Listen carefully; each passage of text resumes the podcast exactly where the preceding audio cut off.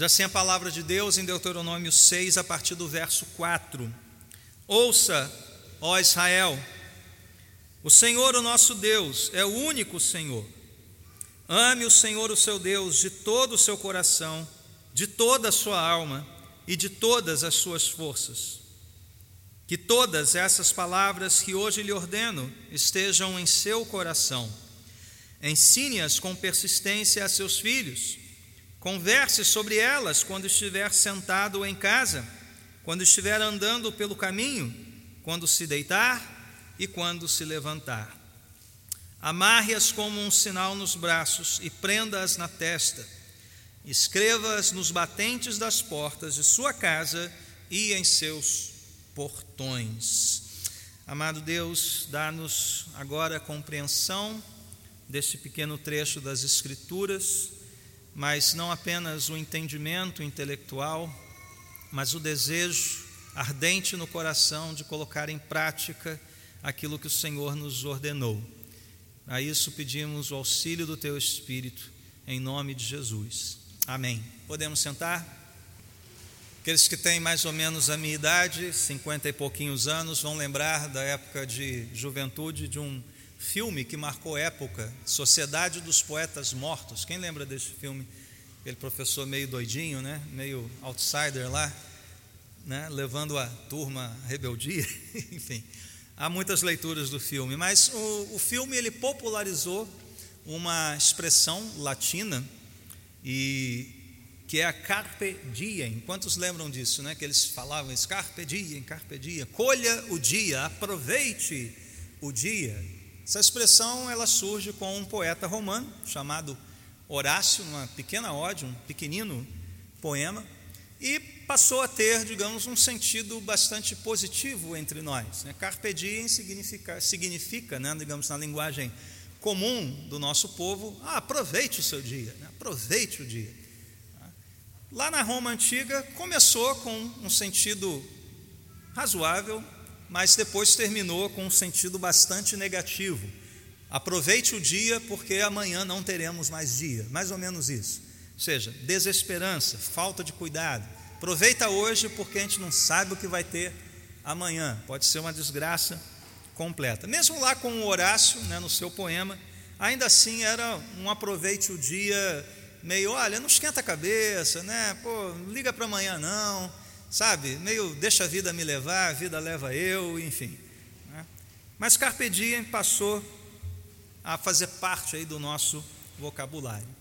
Nós podemos viver uma vida cristã carpe diem, aproveitando bem o nosso dia. Nós somos chamados, como cristãos, a aproveitar o nosso tempo, a usar com sabedoria o nosso dia, os nossos recursos. Aliás, Jesus disse: olha, é, não se preocupem com o dia de amanhã, porque basta o dia o seu próprio mal. Então, aproveita o mal desse dia, digamos, né? porque amanhã vai ter mais desafio para você. Se você ficar preocupado com o mal do amanhã, você não vai enfrentar o mal de hoje. Então, de certa forma, aproveite o dia nesse sentido também. Cada dia é um dia dado por Deus e, portanto, vivido na presença de Deus, sob a direção de Deus. Carpe diem, com sabedoria. Mas há uma outra expressão latina, essa sim, carregando um significado mais robusto. Né? E começa com as, mesmas, com as mesmas iniciais, C e D. Ao invés de carpe diem, nós vamos falar sobre a vida cora deo, ou seja, na presença de Deus. Também é latim, mas significa na presença de Deus, ou diante da face de Deus. Então, se você quiser gastar o seu latim a partir de amanhã, você pode dizer para a pessoa assim: ó, carpe diem, corandeo. Aproveite o dia, mas na presença de Deus. O teólogo Arcis Sproul, ele disse que a grande ideia da vida cristã é coram Deo, na presença de Deus. Por quê? Porque capta a essência dessa vida. Para viver na presença de Deus, para viver corandeu, é preciso viver uma vida inteira na presença de Deus, sob a autoridade de Deus, para a glória de Deus. E esse foi um dos pilares redescobertos, por exemplo, pela reforma protestante. A vida diante de Deus não era apenas a vida do mosteiro, da igreja, da liturgia, do serviço religioso, mas era a vida comum do lar. A vida do açougueiro, do sapateiro, do ferreiro, do artista, das crianças brincando na praça, da esposa fazendo a refeição, do marido na oficina, toda a vida vivida diante de Deus, uma redescoberta da reforma protestante. E um outro ah, protestante, muitos séculos depois de Lutero, Abrancaiper disse: onde quer que o homem esteja, seja o que for que faça, ou no que aplique a sua mão, ele está, seja onde for, constantemente diante da face de Deus. Ora, Deus.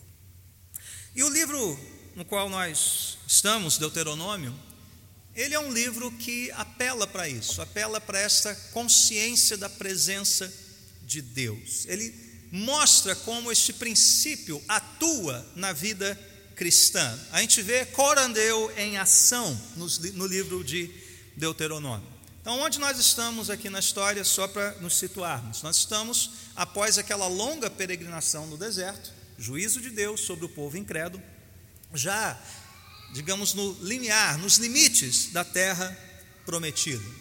E Deus aqui está lembrando, por meio do seu servo Moisés, não apenas esta história de pecado, mas de salvação e misericórdia, mas também está lembrando dessa tremenda responsabilidade que estava agora diante do povo: viver de um modo santo, numa terra santa, na presença de um Deus santo. E é por isso que este livro, Deuteronômio, ele forma uma espécie de constituição da vida de Israel. É este livro que vai influenciar toda a escrita dos demais livros do Antigo Testamento a chamada história deuteronomista, porque nós vamos ver como o povo, ou o rei, ou alguém importante, ou se aproximou disso que está aqui, ou se desviou do que está aqui em Deuteronômio. E nós vemos salpicados aqui no livro diversos mandamentos, diversos imperativos. Ouça, lembre-se, ensine, tome cuidado, obedeça, tema, ame. Isso está espalhado em Deuteronômio, nos levando mais uma vez a pensarmos no que é esta vida diante de Deus. E esse texto em particular é um marco no livro, talvez seja aquele, aquela, aquele trecho escrito com palavras douradas no livro de Deuteronômio. Por quê? Nós estamos aqui diante de uma declaração de fé, até hoje, né, proclamada, proferida pelo povo judeu, o chamado Shema, que é a declaração máxima da fé dos hebreus até o dia de hoje. Amar o Senhor, Deus é o único Deus. Essa é uma declaração, é uma espécie de credo que até hoje é proclamada pelos judeus. E o que, que estava, qual era o contexto dessas palavras? Né? Quais eram os desafios do povo de Israel? eles entrariam numa terra que não estava vazia, né? não tinha nenhuma plaquinha de assim, boas-vindas, né? venham, pode ocupar, tudo bem. Não, havia inimigos ali e um povo absolutamente politeísta, adorador de diversos deuses terríveis que exigiam sacrifícios humanos, uma religião de barganha. Então, ó oh Deus, eu vou te adorar, te oferecer aqui, então o Senhor abençoe a minha colheita. E o Deus de Israel e o povo de Israel deveriam ser algo completamente diferente. Um único Deus. Bom, aí já começou, né? Porque eram vários deuses. Estamos proclamando um único Deus. Estamos dizendo que é um povo que é separado dessas práticas, né? um povo cuja graça permeia os relacionamentos, cujo amor é uma lei, uma devoção fiel a sabedoria de Deus iria guiar aquele povo, portanto, um povo absolutamente diferente. Então, esse é um resumo desta vida diante de Deus. A vida corandeu né, está expressa nesse texto, Deuteronômio 6, de 4 a 9. E o que, que nós vamos ver aqui? No verso 4, nós temos o fundamento da vida diante de Deus, e não poderia ser outro senão a existência de Deus. Como é que você vai viver diante de algo que não existe? Isso é coisa de maluco, não é verdade? Não, a vida diante de Deus parte desse ponto inicial, muito óbvio, muito claro, que é a existência de Deus. Mas não só isso. Se Deus existe e Ele é quem Ele diz que é, então Ele tem toda a autoridade. Ele manda, Ele não sugere, Ele não dá opiniões, Ele é o Senhor. Ele é o único Deus e é o único Senhor. Então aqui está o fundamento: a existência, a autoridade e a exclusividade do Deus revelado nas Escrituras. E a partir daí é que começa então a vida diante dele. E o que esta vida exige de nós? Em primeiro lugar, um compromisso integral e pessoal. Isso está nos versos 5 e 6. Segundo lugar, uma vida de compromisso com o próximo. Isso está no verso 7. E uma vida de compromisso público, para que todos vejam. Isso está nos versos 8 e 9. Então vamos olhar para o nosso texto seguindo esse roteiro: o fundamento e os compromissos. Integral pessoal com o próximo e público. Então, que fundamento é esse? A existência, a exclusividade e a autoridade de Deus. O autor aos Hebreus diz que sem fé é impossível agradar a Deus. Por quê? Obviamente, porque quem dele se aproxima deve crer que ele existe. Simples assim. Né? Crer em Deus, saber que Ele existe, saber que Ele está presente, que Ele é o Senhor. Então a vida diante de Deus começa com esse passo de fé. Essa é a fé que agrada a Deus. Viver como de fato Deus existe, Ele está aqui, nós estamos diante dele.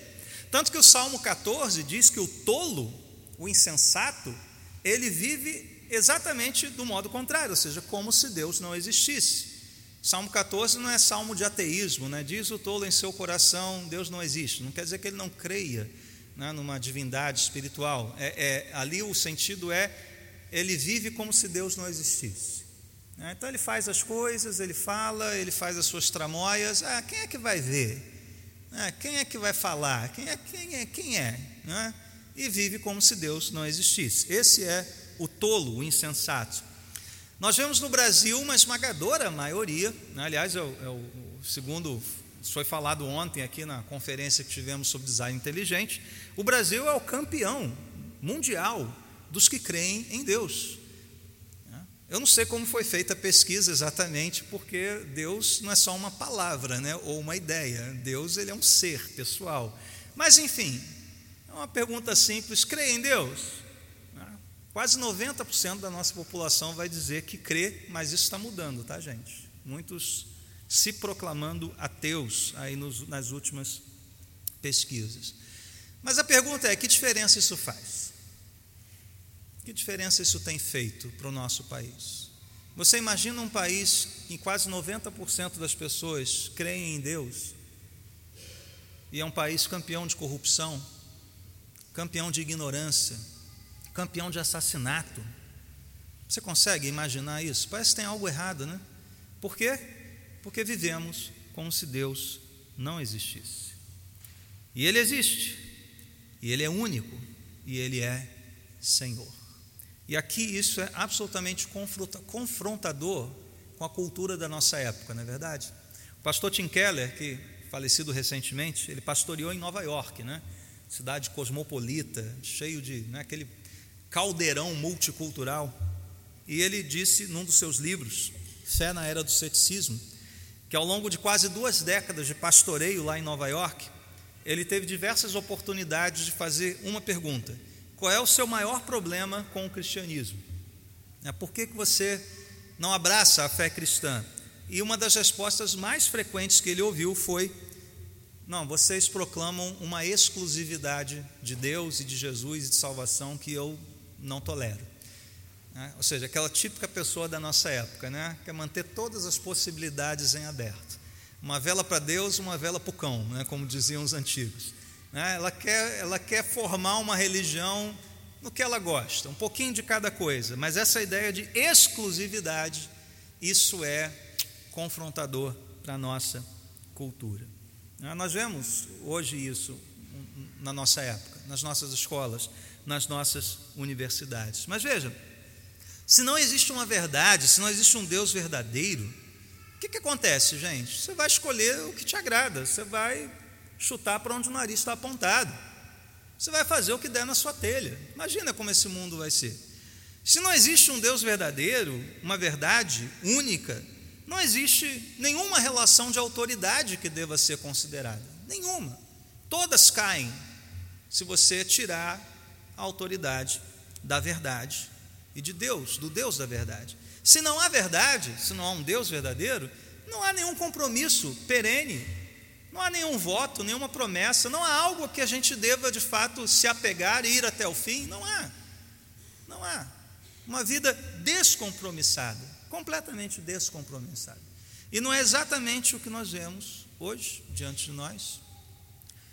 Então, a sensibilidade moderna, né, pós-moderna, ela não suporta a exclusividade do caminho, do único caminho, da única verdade, da única possibilidade de vida. Pregar Jesus é pregar contra esta cultura, que quer manter suas portas abertas, seus caminhos abertos, né? e viver até mesmo uma religiosidade. Eu acho que pessoas querem Deus, ou querem o espiritual, ou sobrenatural, mas querem a sua maneira, querem segundo os seus critérios e não se submeter ao único e verdadeiro Deus, a uma verdade, a uma palavra. Então, esse é um confronto, esse é um choque que nós enfrentamos diariamente. Mas para nós que cremos neste Deus verdadeiro e que queremos viver na presença dele. Qual é a nossa resposta? Qual é a nossa resposta? Como nós respondemos a esta revelação aqui? Como nós agimos diante do verso 4? O Senhor, o nosso Deus, é o único Senhor. E é por isso que o texto continua, desembrulhando para nós uma série de compromissos porque a única resposta possível é essa. Uma vez que existe esse Deus verdadeiro, que tem toda a autoridade, ele é o único Senhor, ele fala com autoridade, ele se revela verdadeiramente, a única resposta possível é render-se a ele por completo. É assumir com ele um compromisso integral e pessoal. E é isso que é sobre isso que nos falam, nos falam os versos 5 e 6. A vida corandeu exige tudo de nós. Você percebeu isso aqui? Ame o Senhor, o seu Deus, de todo coração, de toda sua alma e de todas as suas forças.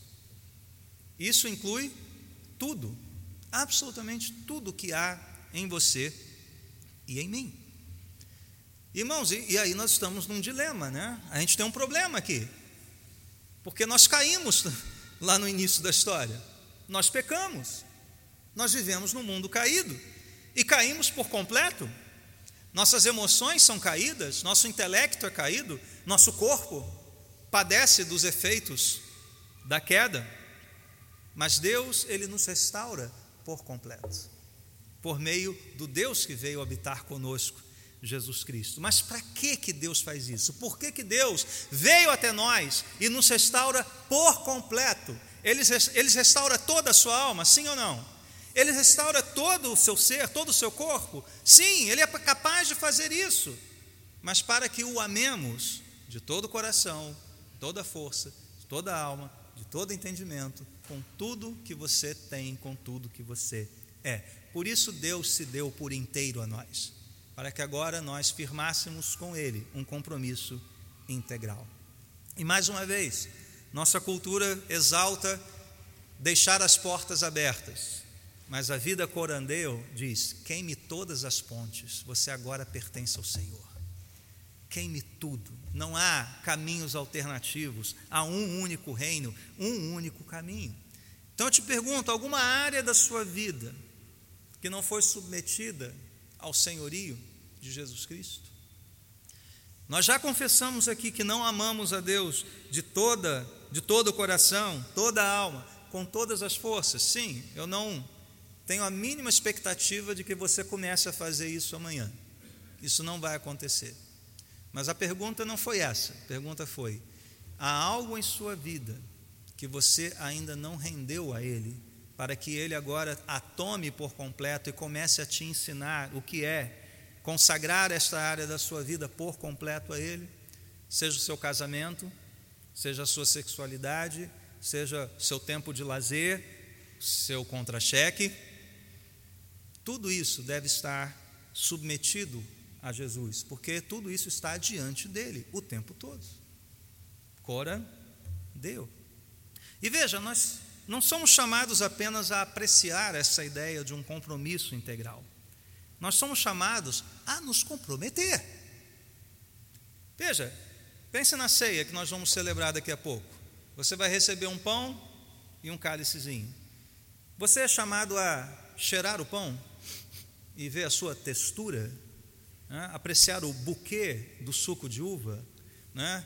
Pensar em combinações, né? esse pão, esse suco né? se harmonizam. É, é isso que é a ceia? Não, o que, que Jesus disse para a gente fazer? Para a gente participar, a gente comer, a gente beber. Isso envolve né? É, é, o, nosso, o nosso físico, o nosso eu por inteiro. Eu como, bebo, eu participo, eu sou filho, eu estou à mesa, eu me entrego por inteiro porque ele se entregou por inteiro a mim. Então, esse compromisso não é só uma bela ideia, é uma atitude. Uma outra ilustração. Pensa, quem já conhece, né? Qual, é o café é típico lá dos americanos? Qual é? Lembra qual é? Ovos com bacon, né? Ovos com bacon. Que aliás é muito bom, tá, gente? A gordura boa, tranquilo, pode comer à vontade. Ovos com bacon. Mas no café da manhã, a galinha ela só participa, né? O porco, ele se compromete por inteiro. Agora entenderam, né? A galinha participa. Ah, tá aqui meu ovo. Vai lá. Mas o porco, ele se entrega por inteiro. Meus irmãos, com devido respeito, né? Nessa história do compromisso com Deus, nós somos os porquinhos, tá? Deus quer tudo de nós e nós nos entregamos por inteiro a Ele. Essa é a vida corandeu. Ouvir é obedecer, como quem leu Crônicas de Nárnia está lá, né? O cavalo e seu menino, o povo calormano, sempre tinha esse bordão: ouvir é obedecer. Então, viver corandeu é comprometer-se inteiramente com Deus. E você? Você tem ouvido isso, vez após vez, aqui deste púlpito, ou ao longo da sua semana? Você tem ouvido, talvez tenha achado interessante, olha, poxa, esses cristãos, olha essa palavra, ô oh, palavra forte, ô oh, palavra boa, muito boa, uma boa ideia, um bom ideal, é isso? Você se compromete com aquilo que tem ouvido? Você pede misericórdia a Deus, Senhor, se eu ouvir, dá-me condições de obedecer, porque a força para te obedecer não vem de mim. Eu só quero botar o meu ovinho e curtir minha vida no galinheiro, mas eu sou chamado a me doar por inteiro a Ti. É isso que estamos fazendo, porque a vida corandeu existe o compromisso integral, exige o compromisso integral e pessoal que todas, ó, ame o Senhor de toda a sua alma, todas as suas forças, todo o seu coração, e que todas essas palavras, todas essas palavras, todo o conselho de Deus esteja em seu coração. Deus quer tudo de você, mas Ele também está disposto a te dar tudo, porque toda a palavra dele é para você, é para abençoar a sua vida, é para edificar, te encorajar, renovar a sua mente, e ela deve estar guardada totalmente em todo o seu coração. Então, este é um compromisso seu, pessoal, aqui é singular, o seu coração. Deus está falando com você. Não é aquela coisa, aí, olha, o irmão tinha que ouvir isso. Não, é você que tem que ouvir isso. Deus quer que todas, toda a sua palavra, todas essas palavras, estejam guardadas em seu coração. Mas isso termina em nós mesmos, termina no eu. Ah, que bom, Senhor, estou com a Sua palavra no meu coraçãozinho, que delícia. Não. A vida diante de Deus é uma vida também diante do próximo, diante dos outros. E é assim que o texto continua. E aqui a ordem é importante. Veja só, que todas essas palavras que hoje lhe ordeno estejam em seu coração. Mas para quê? Veja o verso 7 só para você guardar para você e ficar lá ruminando, pensando, filosofando. Não. ensine-as. Bom, para você ensinar, vamos lá, né? Vamos falar o óbvio aqui. Você precisa de alguém para ser ensinado. Você precisa caminhar com alguém, você precisa compartilhar com alguém. Então, se está em seu coração, não guarde para você. Ensine-as com persistência, a começar por aqueles que estão mais próximos de você, a quem ordena que a palavra que sejam ensinados a seus filhos. Mas pastor, eu não tenho filho, estou livre disso. Ah, meu amiguinho, desculpa, não tem não. Você tem irmãos que são filhos de Deus, são outros filhos.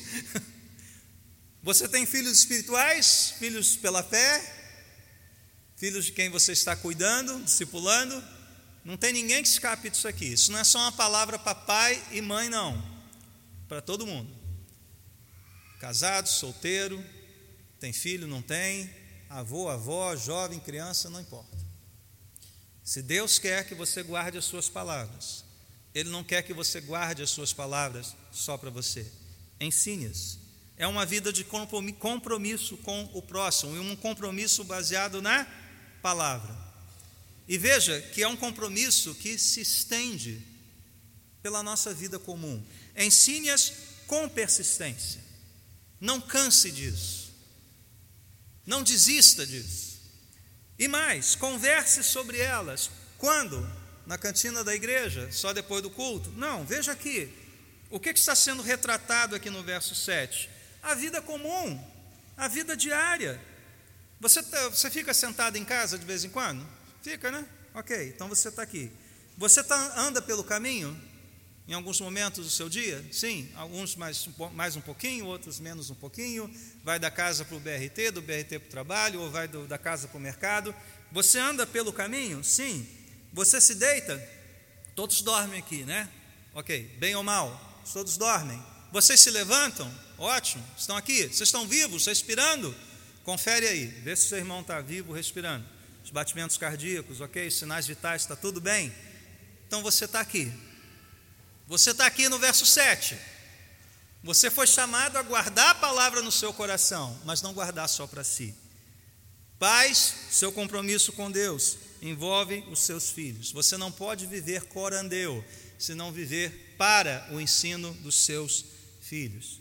Irmãos e irmãs na fé que não têm filhos, vocês são chamados a viver corandeu, para ensinar aos outros, para conversar com os outros, andar pelo caminho com o outro filho de Deus.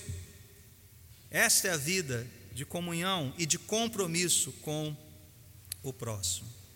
E como nós temos feito isso, meus irmãos? Seu compromisso tem sido com a igreja, com os filhos de Deus, ou você acha isso aqui só uma, uma boa ideia, local para eu dar uma relaxada, esquecer do barulho deste mundo, mas nunca se compromete?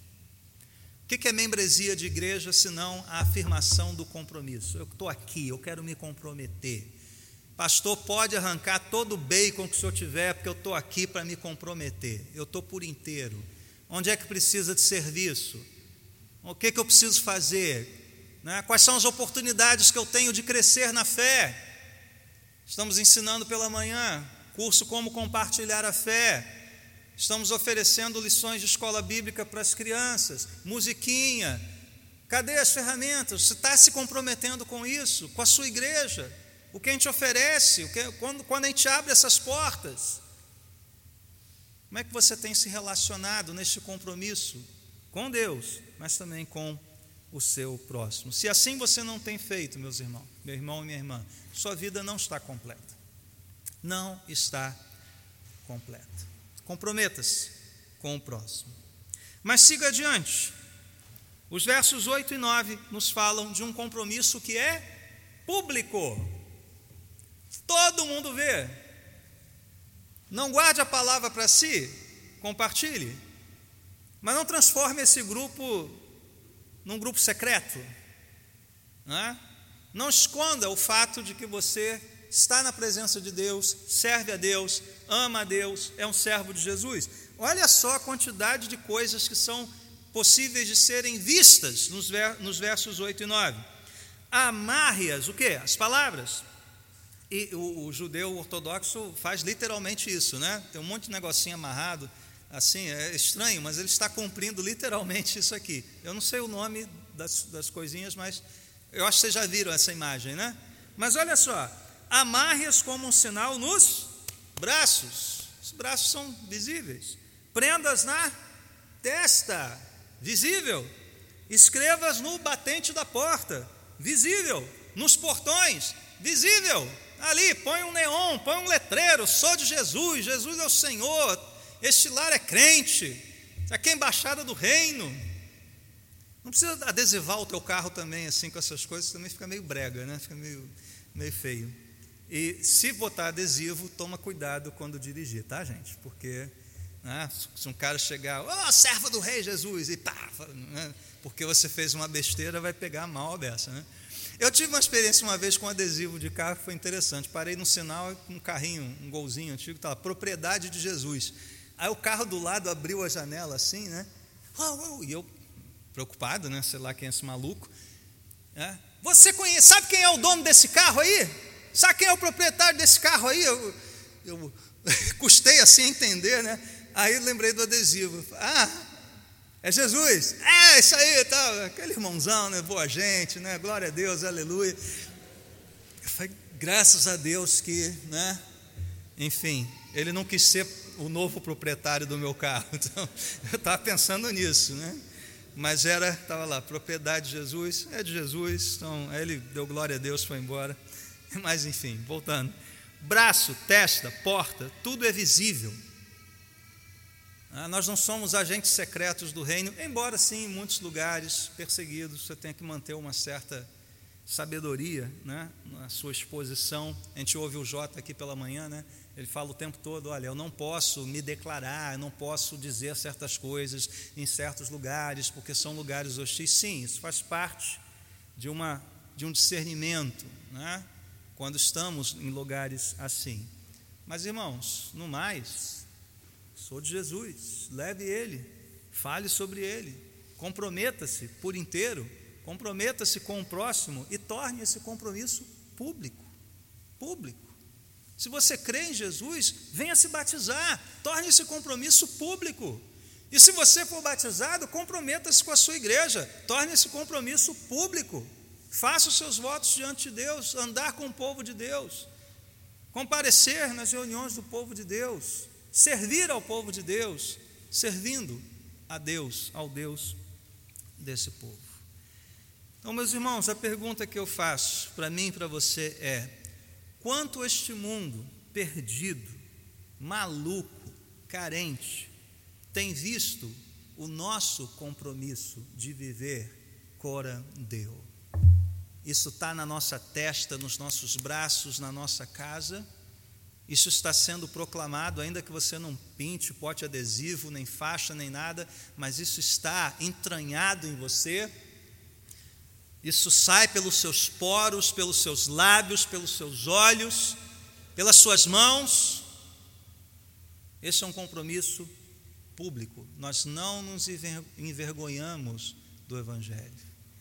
E Jesus disse que se aquele que se envergonhar dele nessa geração, no futuro, não espere que ele te honre, você será envergonhado. Quanto à igreja, o povo que diz ter compromisso com Deus e viver corandeu, quanto à igreja, o coletivo, a família, tem tornado o evangelho visível ao mundo, por meio do amor que demonstramos uns aos outros, por meio das nossas boas obras, por meio do que fazemos num culto público em adoração. Tudo isso é visível, audível a um mundo que está cego e surdo e carente desta mensagem. As perguntas que nós fizemos esta noite, e eu espero que você tenha respondido no seu interior todas elas. Elas são confrontadoras e elas revelam quanto nós estamos distantes de uma vida corandeu, na presença de Deus. É duro, mas é verdade, e a verdade é boa. A verdade nos alerta, nos renova. Então, não se sinta esmagado, mas animado. Não, eu quero viver na presença de Deus. Eu quero mais dele, quero mais do seu espírito. Eu não me entrego ainda de todo o coração, alma, força, entendimento. Eu mesmo não guardo toda a palavra de Deus no coração. Aliás, tem coisas aqui que eu preferia não ouvir, que eu preferia que não tivesse escrita, porque é pesado, é confrontador, é difícil, me deixa nervoso, angustiado, porque, meu Deus, eu estou diante dele, isso é verdade. E aí? Que Deus tenha misericórdia. Eu sinto que às vezes a coisa só fica na cabeça. Né? Esses poucos centímetros até o coração custam a chegar. Não é possível, né? nem a gravidade ajuda, parece que fica lá, entranhado só na mente, não desce para o coração. Muitas vezes eu não me identifico com esses compromissos que eu acabei de mencionar. E eu acho que eu devo ser como vocês, né? Pecador, pecador, pecadores na minha frente. Eu vivo num mundo que me seduz, com as promessas de um prazer imediato, um mundo que quer me cercar com a falta de compromisso ou com compromissos frouxos, me bombardeando com a mensagem de que eu posso ser feliz se eu tiver liberdade, se eu renunciar aos meus compromissos, para que eu seja plenamente livre. Mentira do diabo. Esse é um mundo frouxo, um mundo que não quer se comprometer. Mas nós, irmãos, somos criados por Deus, criados para Deus. E nossa vida estará absolutamente incompleta e vazia se nós não tivermos um compromisso com Ele. E vai continuar incompleta e vazia se você não se comprometer com Ele e com o povo dele. Fomos criados por Deus, para Deus, mas uns para os outros, para nos relacionarmos de forma profunda uns com os outros. E todos nós nos rebelamos contra isso, ao buscarmos a nossa própria satisfação ao buscarmos compromisso só aquilo com, com apenas aquilo que nos, nos agrada. E a Bíblia é muito clara que por isso o homem colheu a justiça de Deus, a justa sentença do Criador. Lá no jardim, Adão e Eva foram banidos da vida, Corã deu. Eles que viam Deus face a face, você consegue imaginar isso? Agora não podem mais, não podem mais. Foi colocado um anjo na porta do jardim, não podem mais desfrutar daquela presença. Nenhum de nós pode mais desfrutar dessa presença. Ai de nós, se ousarmos entrar na presença de Deus por nós mesmos. Mas graças a Deus, essa história não acabou ali. Graças a Deus. Aquele que nos fez para vivermos corandeu. Ele mesmo veio viver, outra expressão latina, coran hominem, ou seja, na presença dos homens. Meus irmãos, se nós fomos banidos da presença de Deus pelo pecado, Deus veio viver na presença de homens pecadores por meio do seu filho Jesus. E para quê? Para nos levar de novo à presença do Deus único e verdadeiro. Esta é a maravilha do Evangelho.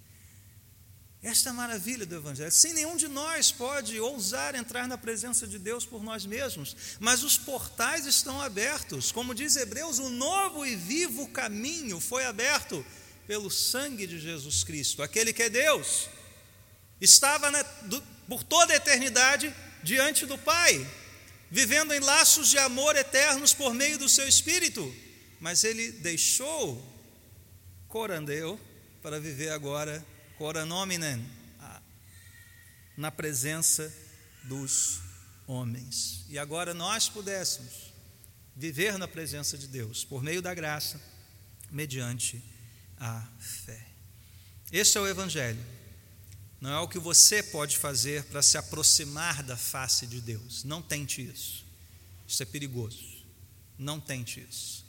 Mas o Evangelho é o que Deus fez por meio de Jesus Cristo, para te levar de volta à presença dEle, para que quando Ele veja você, Ele veja o sangue do seu filho, Ele veja a cruz de Cristo, Ele agora diga: você é meu filho, você é, co, é, é irmão de Jesus, co-herdeiro desta graça, abençoado com toda sorte de bênçãos celestiais nas regiões espirituais, um filho de Deus sobre o qual não há mais nenhuma condenação. E este é o nosso Salvador. Este é o nosso Salvador. Aquele que por um breve instante, inclusive, se distanciou do seu pai. Por que me abandonaste? Para quê? Para nos levar de volta ao Pai. Termino com a leitura dos versos 14 a 16 do capítulo 4 de Hebreus. Portanto, visto que temos um grande sumo sacerdote que adentrou os céus, Jesus, o Filho de Deus, apeguemos-nos com toda firmeza à fé que professamos, pois não temos um sumo sacerdote que não possa compadecer-se das nossas fraquezas, mas sim alguém que, como nós, Passou por todo tipo de tentação, porém sem pecado. E qual é o convite? Assim, aproximemo-nos do trono da graça, presença de Deus, com toda a confiança, a fim de recebermos misericórdia e encontrarmos graça que nos ajude no momento da necessidade. Você pode dizer amém a isso? Vamos orar e nos preparar para a ceia do Senhor.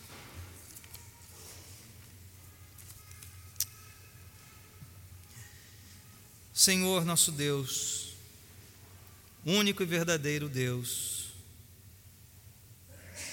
santo, justo, perfeito, Pai, Filho e Espírito. Quem somos de fato nós, Senhor, para habitarmos no teu santuário? Quem de nós pode apresentar a Ti mãos limpas, coração puro, mente renovada, pés que caminham em todo instante no caminho da paz, nenhum de nós.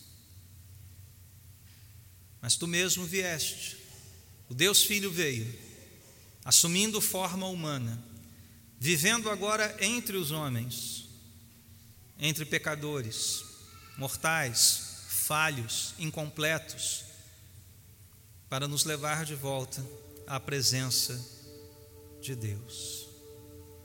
Ao participarmos, Senhor, desta simples refeição, que nós tenhamos este santo temor, esta percepção espiritual, de que não é apenas um pedaço de pão, um pouquinho de suco, mas é mas estamos na presença de Cristo.